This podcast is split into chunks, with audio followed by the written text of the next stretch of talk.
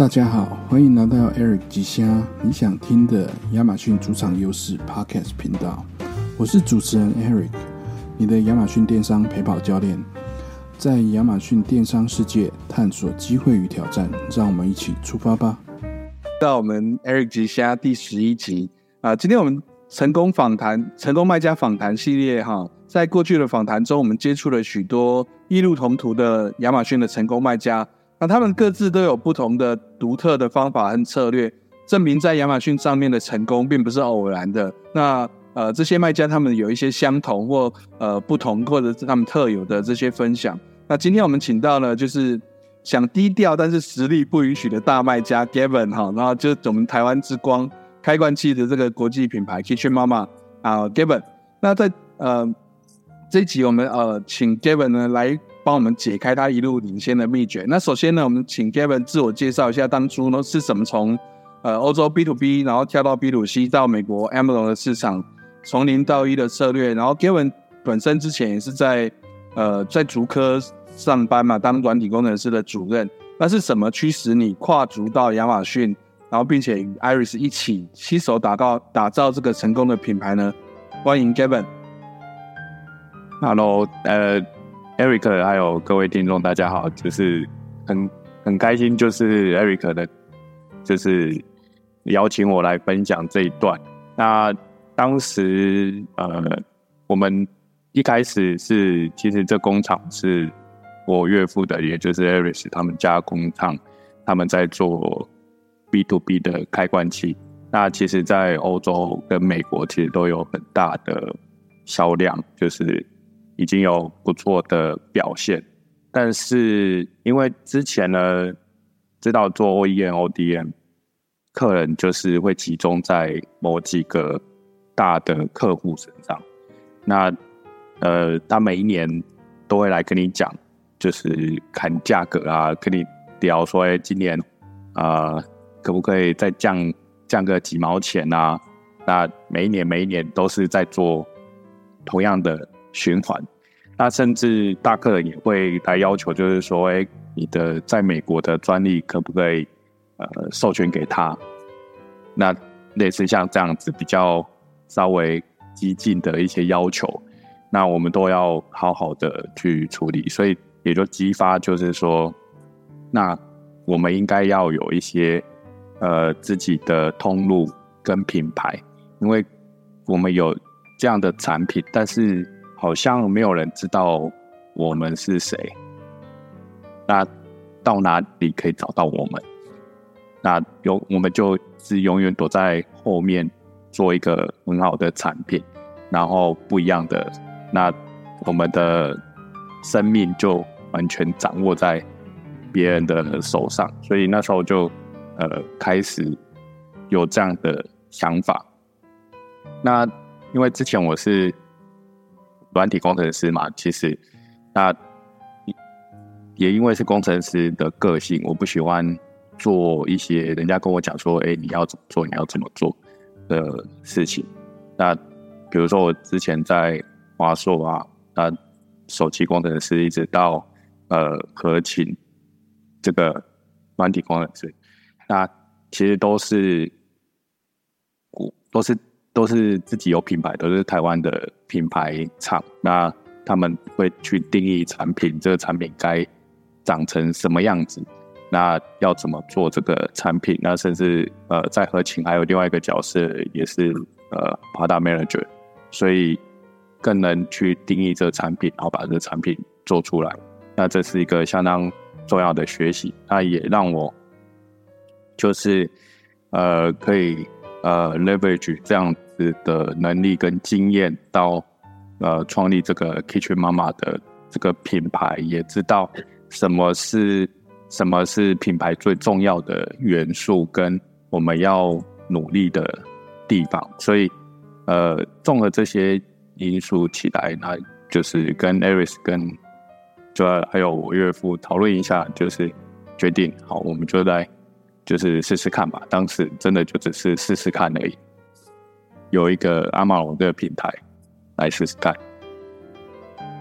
好，谢谢 Gavin 的自我介绍跟分享，也分享了呃自己之前的经验，有这个 PM 产品线产品开发的能力，那也是跟呃通通常很多工厂 B to B 转型到 B to C 到 M 上面的痛点都是很相似的，就是说不希望所有的生意现金流、价格这些全部都掐在客人的手上哈，自己找到了终端的客户，我们自己可以去做一些调整。那刚刚 Gavin 你有说到，呃，知道什么是？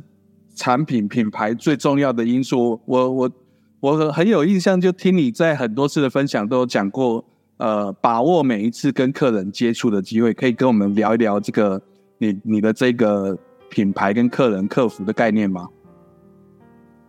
呃，是的，了解，就是我一直在，呃，就是很多人都会问说，哎，怎么做品牌？品牌是不是投入很大？但是。呃，其实后来一直在思考这件事情。那其实他也做品牌，好像也没有这么的困难。就是他的心法可能就只有我刚刚讲的，就是把握每一次跟客人接触的机会。那其实这个品牌跟每一个个人其实都是一样。比如说，哎，我叫 Gavin，那你怎么认识 Gavin？你一定是跟 Gavin 有所接触。那你是从各个面向跟呃我 Gavin 接触。那你就会对我产生一些想法，所以，呃，我 Gavin 做的任何事情都会影响到你对其他人对我的看法。那做品牌跟产品也是，所以不管在广告的投放、广告的形象的塑造，到就是整个开箱的体验、客人拿到的东西，一直到他使用产品的经验，那一直到 OK。到 RMA 啊，客服这些，这些都是接触 Kitchen 妈妈的每一个接触点，那就是好好把握每一个接触点，把它处理好，那塑造同样一个我们想要塑造的一个品牌个性，包括品牌的印象，让他们真的认同跟相信这个品牌是会为他们的呃利益来着想的一个品牌。对这是原本的初衷。谢谢 Gavin，我们就再一次在这个今天的访问里面再一次 highlight Gavin。呃，在很多次的分享里面，也每次听到这里，我有点起鸡皮疙瘩，就是说，原来做到这么大，做到这样子的背后，其实是呃做一个好产品，然后真的去帮助你客人解决到他的问题，甚至呃。像这个开关器，我们知道有一些有些客人真的是手受伤啊，或是不方便，或是他必须要开很大量，他必须要做很大量，他就是用手开，鬼缸你要亏去为升洗啊，就是一定要用自动的这种。那所以我们这个产品就解决了他们这个问题。那我们把这一点，呃，透过不刚讲的不断的各个不同的点线面接触的点哦，把它不不停的放大、放大再放大。那这个我觉得。听众听到这边，要好好的把笔记记下来，就是说，从细节从小的地方做起，从你的产品，从你的开箱，通通都要为消费者做着想。好，谢谢 Gavin 啊，那我们往下一题走啊。这个 Q4 快到了，然后呃，二零二四年也快到了。那在呃准备 Q4，在营运备货、工厂、供应链等等的这些，面对现在原物料啊，还有。呃，海运运费啊，或者是广告行销人员成本的这些，有没有什么挑战？那 Q4 怎么准备？二零二四年也快到了，那 Gavin 这边在品牌的发展上面有没有什么样的规划？有没有要到其其他的国家开发新的产品线？那有没有跨出亚马逊，或者已经跨出了？哦，要再探索其他平平台或者平其他的管道，去增加销售的渠道等等的规划？呃。在你可以分享的范围里面，跟我们分享一些你的计划跟准备，好吗，Kevin？好的，就是现目前为止，呃，Q4，呃，其实我们早就已经开始在准备 Q4 了。其实，在七月，呃，就是六月、七月的时候，我们不管是在备货上面，其实我我们就已经开始在做这件事情了，因为。如果现在做的话，呃，通常通常，比如说到大概到十月初那个时候的货运价格就会很高，那甚至进仓都有可能会有一些问题。越接近十月底的话越困难。那所以依照往年的经验啊，不管是 Black Friday、Cyber Monday 之前的一个月，甚至呃两个月，我们就已经陆陆续续在进仓了。那如果再往回推，我们会更早在在在备货上面。那呃，因为各各位呃，我们有自己的工厂嘛，所以我们会那工厂也有一些 OEM、ODM 的客人。那通常他们会比较近的时候才下单，那我们会把这些呃订单给错开，就是因为我知道我们有自己的品牌，我们也知道我们卖得出去，所以我们会先在比如说六月。七月的时候，我们就已经开始在做 Q4 的呃自己 Kitchen 妈妈的品牌的单，那就会到呃 Q 四就不会来不及，或者是全部工厂会挤在一起，包括货运也会挤在一起。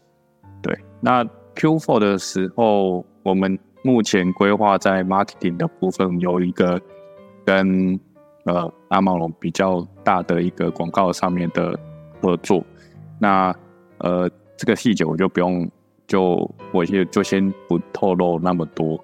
那因为 Q4 嘛，所以可以 Q4 如果有过了之后，我可以再来分享，就是说，哎，我们 Q4 到底跟呃亚马逊这边做了哪些的广告行销活动啊？哪些是有效的，哪些是没有效的？这个可以在之后再来分享。那当然，Q4 我们除了在在阿某 channel 里面，那当然我们在官网上面，我们还有 Google 上面，我们也是加大投资，就是不管就是从呃 Google 的广告导到我们官网这些，我们都目前也都是在做一些呃。运作合作跟跟 Google 的这个账号经理也是呃一直在合作讨论 Q4 的整个广告行销活动。好的，谢谢谢谢 Gavin。那呃，相信这个除了 Q4 之外，也是一直延伸到明年嘛？因为我们啊后面还有一题哦，就是说那明年呢，就明年有没有什么新的新的 idea，新的比如说。之前没有的，二零二三年之前都还没做的，有没有有没有什么新的规划？哦，有。二零二四年比较大的规划就是我们准备要从线上，就是呃纯粹线上的一个销售，然后走向就是呃实体通路，也就是说去找一些 retailer 啊，跟这个 trans store 去做合作。那这是在美。在美国的部分比较大的一个规划，那其他国家我们也会挑出两个欧洲比较重点的国家，一个是英国，然后另外一个是德国，来加大就是做这个市场的深度。对，这是二四年比较大的一个规划跟方向。那当然就是。另外一个比较大的方向就是，其实现在已经在做了，就是慢慢在我们官网上面去做一些我们品牌可以做的事情，比如说，呃，去做 membership，然后去去跟我们真正喜欢我们的铁粉们去建立一个呃管道，让可以一直留住这些铁粉们的 membership 的经营。这是比较大的一些二零二四年的大方向的规划。真的太感谢 Gavin 的不藏私的这个分享，我相信听到这一集的听众一定是呃，这非常有福气啊，就可以知道说，嗯，这几集的这些卖家他们，嗯，你看，呃，如果如果说没有没有他们愿意出来接受这些采访的话，那个。Kevin 他们整天也是都满满的会议，一个接一个啊，所以我们真的非常感谢这样的机会。那刚刚有听到一句话，啊就说 Kevin 说：“哎，那个下一次还可以再呃，就是再继续来上一次节目。”所以说，我们今天录完这一集之后，如果说你觉得你还有什么什么样的策略、什么样的问题，想要再请 Kevin 再来跟我们分享的，就在这个节目的底下留言哈，把你的问题列出来。那我们看到问题列的差不多了之后，我们再跟 Gavin 约时间，然后再上来看看能不能够再解答大家下面的这些问题哈。好，呃，我们到下一个下一个题目哦，在呃 Gavin 既然都已经不尝试的这个分享这些策略面的哈，那我们今天问一用一些小一点的，就是有没有有没有一些除了除了刚刚的策略之外，有没有一些你觉得很好用的？刚刚有说呃投了一些站外的广告啊，Google 啊，官网啊，然后社群媒体或者是官网的 membership 等等。那我知道我我知道 Gavin 最近也呃有 Google 广告的合作，那也自己去上了一些 Google 的的认证的课程哈。那或或者是。呃，就最近在这些课程，或者是在在你的这个实际上的操作里面，有没有一些可以建议我们很好用的网站啊，或者是很好用的工具啊，或者是呃，Google 分析里面的一个什么策略？比如说 Google 分析的这些资讯可以用 Chat GPT 去怎么样做啊？或者是呃，Amazon 站内有没有什么地方我们是我们忽略了？然后，但是你觉得说啊，你们真的是赶快要去把这个东西用起来啊？如果说这个不分享，晚上。良心会痛到睡不着觉的这种东西有没有？来，Kevin，OK，了解。那个这一题其实其实蛮难回答的，就是说你其实应用的软体，其实到目前为止用过的软体其实还蛮多的，跟策略。那我回来讲就是比较就是呃，这心态，然后反而觉得心态是很重要的，就是说呃。现在就是其实变动都很快，在 digital market 上面变动很快，那软体像也变变得很快，不断的在改，像 Helium Ten 不知道改了几版了，那那其实也有相对取代的一些软体，所以没有特别特别会呃，就是应用程式或软体，但是呃自己要不断的去。学习这些，然后你知道你为什么要做这些产品，这些都是一个比较比较大的大的一些想法。那刚刚提到就是说，除了跳开 Amazon 以外，会有什么样的软体或策略？那其实没有错，其实呃有一些，其实我们现在在看一些比较大的厂牌，那他们。其实并不见得只呃 focus 在阿毛上面，他们对他们自己的品牌经营其实是呃蛮多的。那他们通常他们通常会在自己的 FB 或者投 FB 的广告，或者是投 Google 的广告。那有几个就是呃不管是 Google Google 广告或者是 FB 广告，其实都可以看到你的一些竞争对手，其实在站外做了。哪些广告？那你就会知道哦，为什么这些关键字对他们来讲这么重要。现在目前为止，我只能就是我会交叉的运用这些。OK，我可能挑了几个美国比较大的我们的竞争对手的的品牌，那他们在 Google 这边投了什么广告，在 FB 投了哪些广告？但网网址可能我现在讲可以。在下面留言再贴给大家，对不对？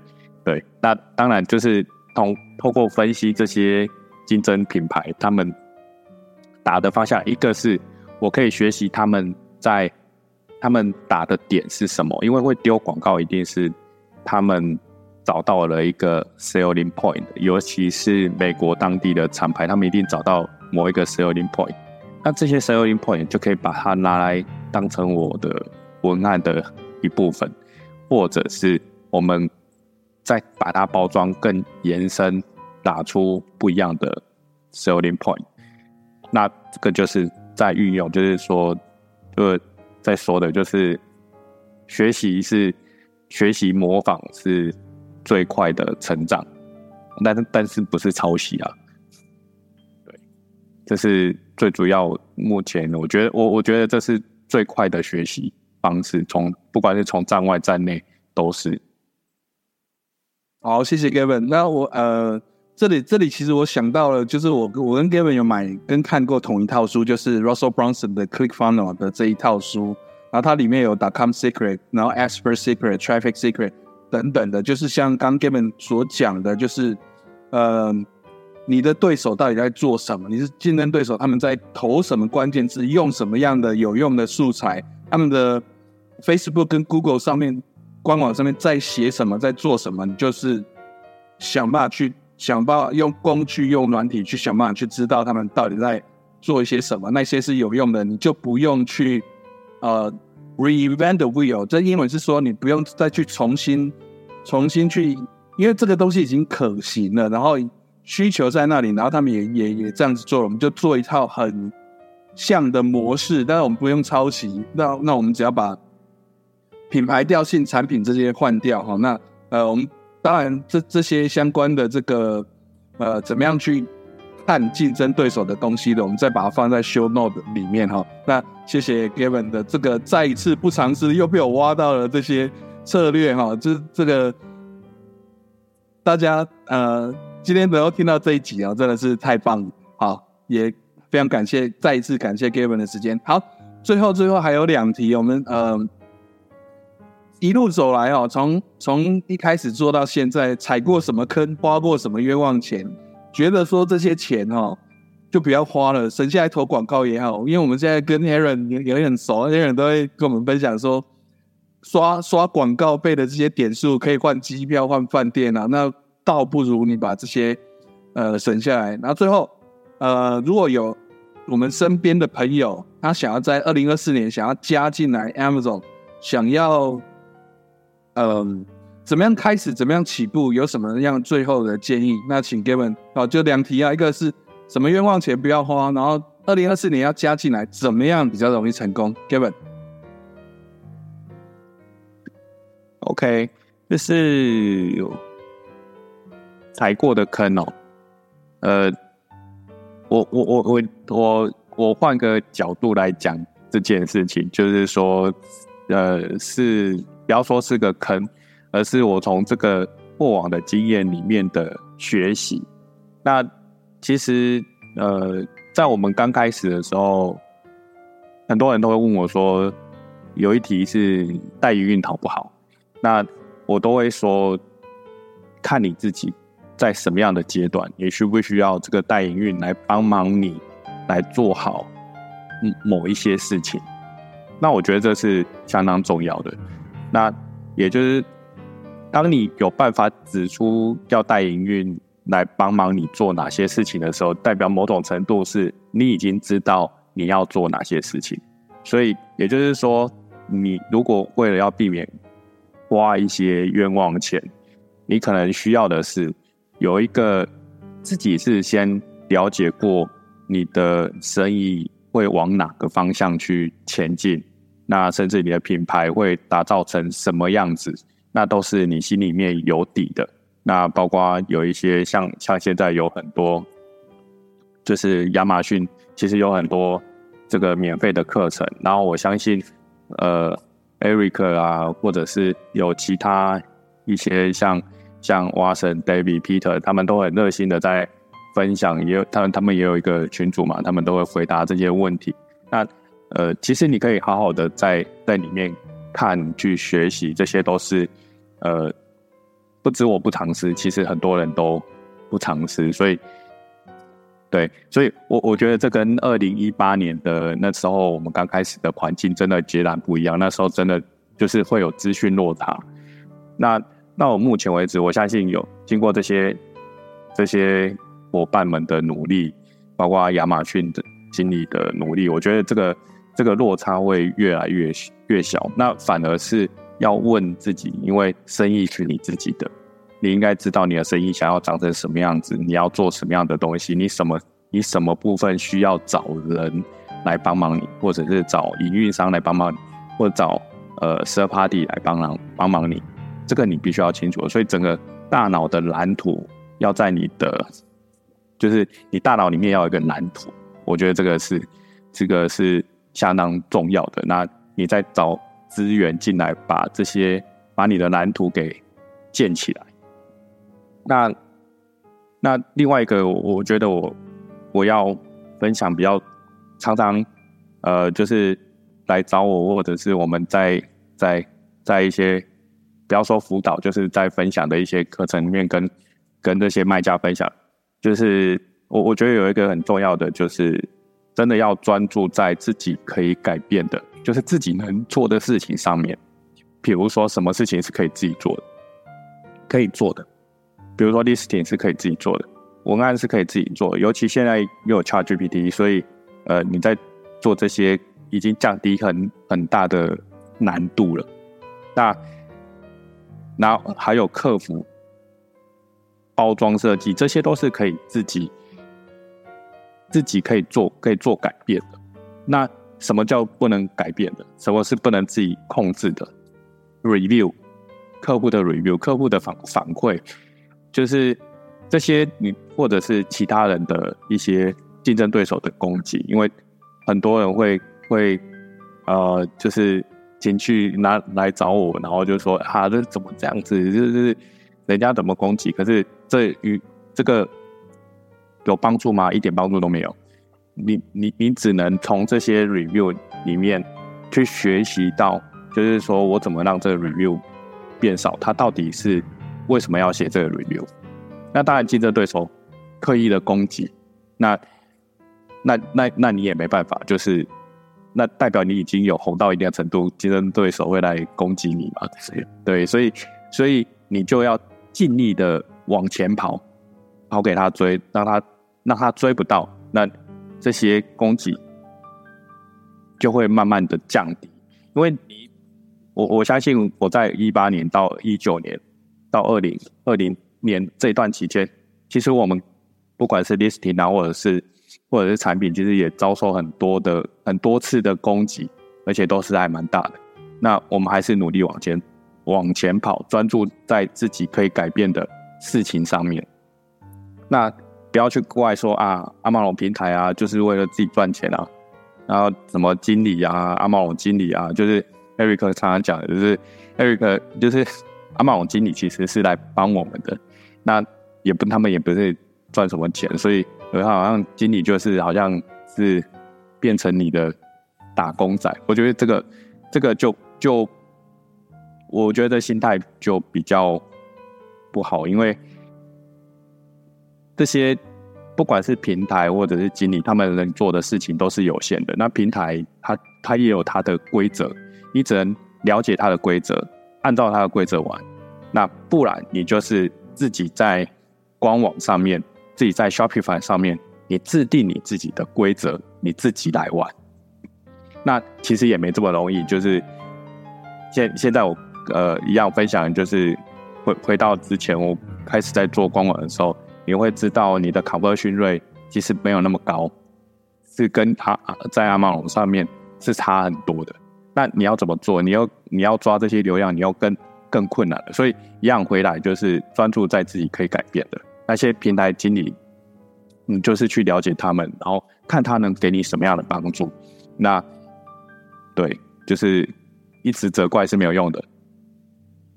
对，好，谢谢谢谢 Gavin 的的分享。哎，我刚想要刚想要问一个问题，就是。我们我们大家都大概都知道那个 benchmark，刚讲到 conversion rate，就是 Amazon 的 conversion rate，我们知道就是一般新的 listing 上来大概八到十五趴，然后如果到很大的品牌有上千上万 review 的时候，可能有到二三十趴、四十趴，甚至有的都到三四十哈。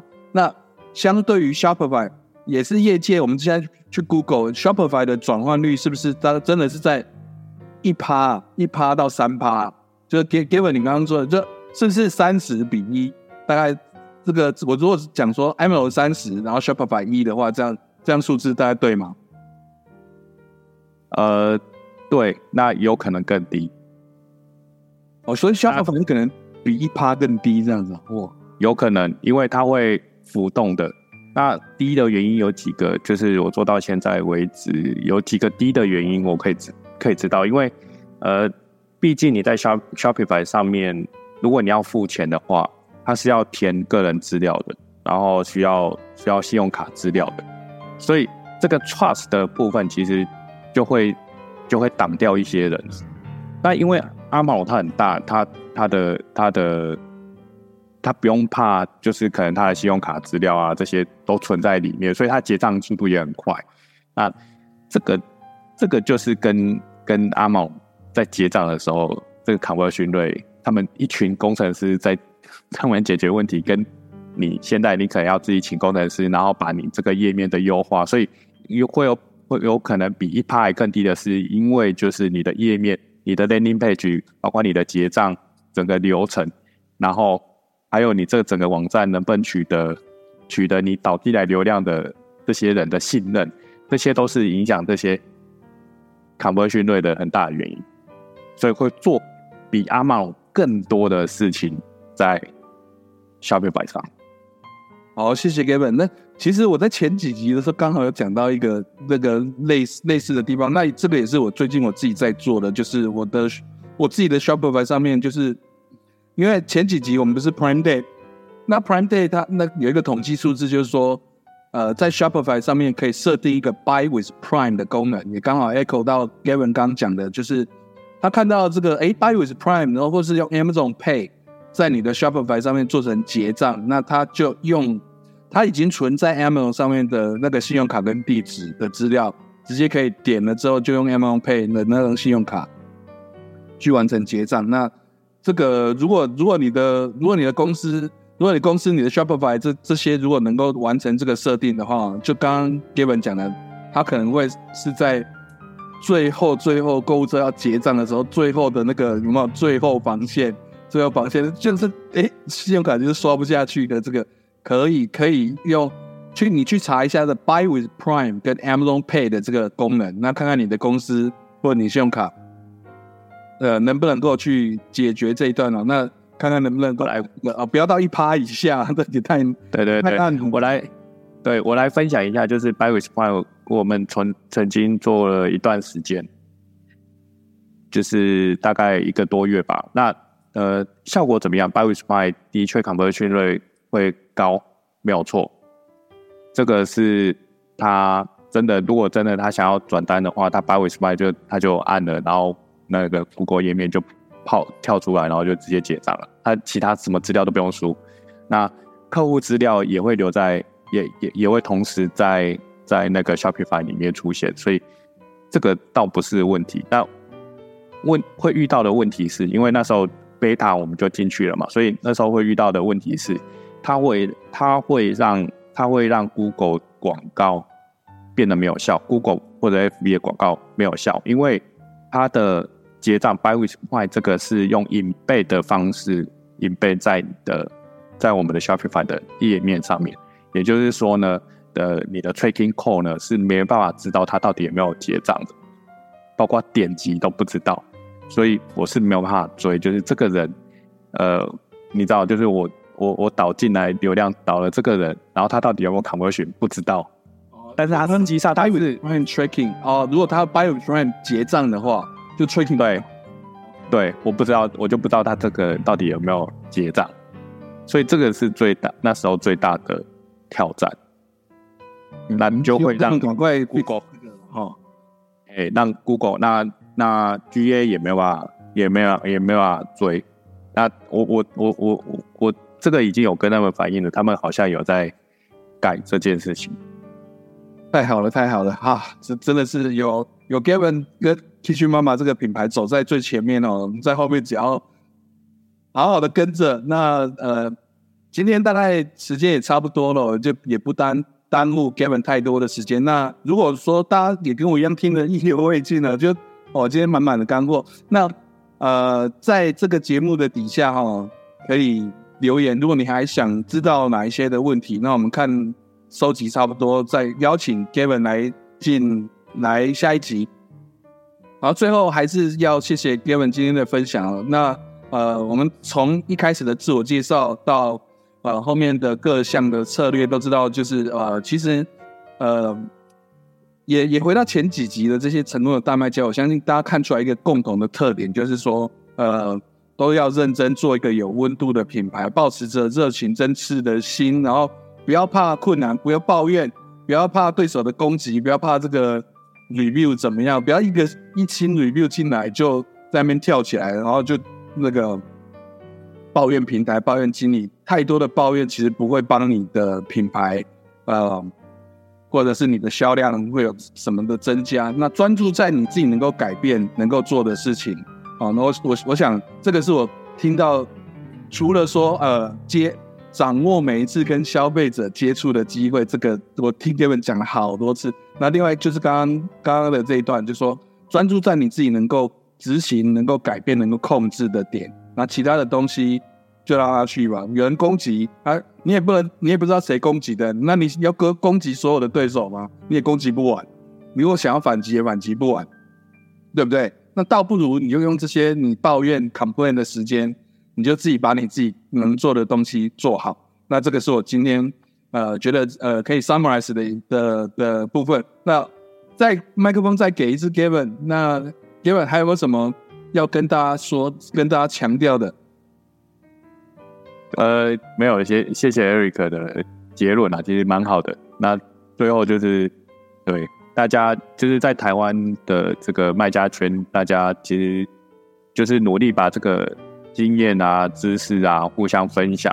那这样会让我们的呃，就是台湾的品牌，更多的台湾品牌走向呃世界，我觉得这是最重要的一件事情。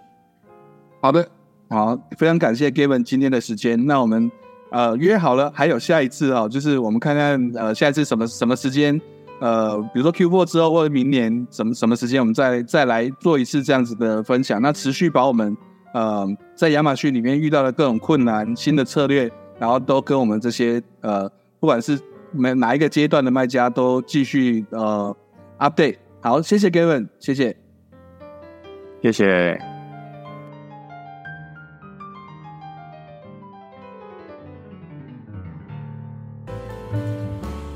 感谢你收听日之声，听了若是有介意，请去叫您朋友来听。